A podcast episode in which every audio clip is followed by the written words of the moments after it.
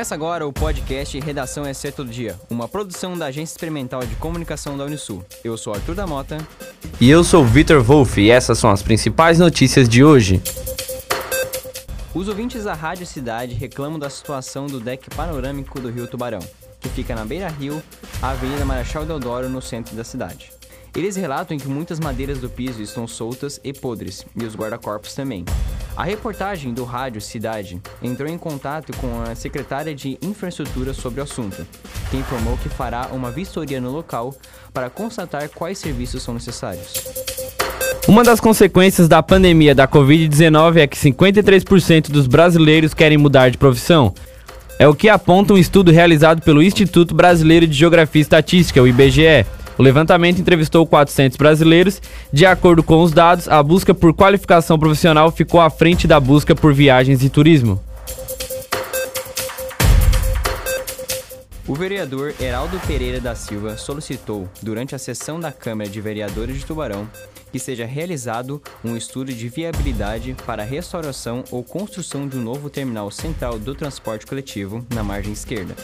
O objetivo é atender melhor às demandas dos usuários do transporte coletivo público, que ficam expostos ao mau tempo por não haver abrigo adequado.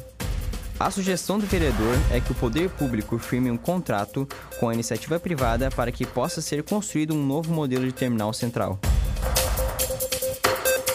Uma guarnição do Corpo de Bombeiros de Araranguá combateu um incêndio em vegetação nativa na manhã desta terça-feira, dia 23, na Estrada Geral Fundo Grande, na cidade das Avenidas. A guarnição realizou, durante todo o dia e com o apoio da Defesa Civil, o combate direto das chamas que afetaram a mata nativa e plantações de eucalipto e fizeram um resguardo de residências próximas.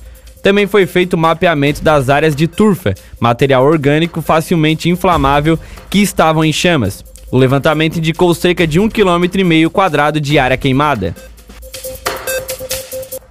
O novo presidente da Associação de Vendas e Marketing de Santa Catarina será o atual vice-presidente da entidade na região sul. Cleiton Pacheco Galdino conduzirá os próximos dois anos do órgão. Em 37 anos de história, essa será a primeira vez que um nome de fora de Florianópolis irá presidir a associação. No próximo dia 9 de dezembro acontecem as eleições do Conselho Deliberativo da ADVB. Entre os nomes da nova diretoria estão Felipe Colombo, que será responsável pelo administrativo financeiro, Alisson Barcelos, diretor de eventos, Carla Hoffman, relações com o mercado e José Gonçalves Júnior, transformação digital. A Secretaria Estadual de Infraestrutura e Mobilidade relançou nesta terça-feira, dia 23, o edital para a instalação da iluminação cênica da Ponte Ercílio Luz, em Florianópolis. Após rescindir o contrato com a empresa que iria executar o serviço, a secretaria espera que a ponte, um dos principais pontos turísticos de Santa Catarina, volte a ter seu contorno iluminado no próximo ano. Os eventos de grande porte estão liberados em todo o estado. Porém, os organizadores precisam seguir as medidas exigidas em portarias e decretos estaduais contra a Covid-19. Jéssica Cascais, coordenadora da Vigilância Sanitária de Tubarão, aponta que os estabelecimentos devem cumprir o protocolo Evento Seguro, que seria a permissão de apenas pessoas com esquema vacinal completo há pelo menos duas semanas ou negativo no exame. Além disso, outra especificação é em relação ao uso de máscara durante os eventos, principalmente em shows. O presidente Jair Bolsonaro sancionou sem vetos o projeto de lei Mariana Ferrer, que condena o constrangimento de vítimas e testemunhas em julgamentos de crimes sexuais. O juiz do caso será responsável pelo cumprimento da medida. O caso ganhou projeção nacional em 2019 após a influenciadora digital denunciar um abuso sexual e ser alvo de ofensas e humilhações por parte do advogado do acusado durante a audiência.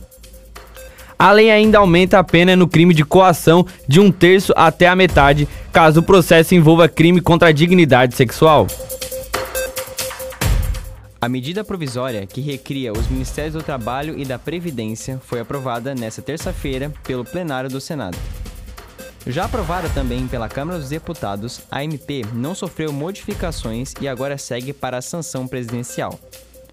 Além da volta desses dois ministérios, a proposta ainda transfere a Secretaria Especial da Cultura do Ministério da Cidadania para o do Turismo. Durante todo o ano, os agentes do Núcleo de Combate a Endemias de Tubarão realizam vistorias periódicas em empresas do município, a fim de fiscalizar os ambientes quanto aos focos do Aedes aegypti. Neste ano, 17 empresas parceiras foram reconhecidas com o selo Estabelecimento Nota 10. Os espaços serão utilizados como pontos para a colocação de armadilhas para os insetos. As notas foram colocadas nas vitrines e fachadas às empresas parceiras do projeto. Este foi o podcast Redação ST Todo Dia, uma produção da Agência Experimental de Comunicação da Unisul.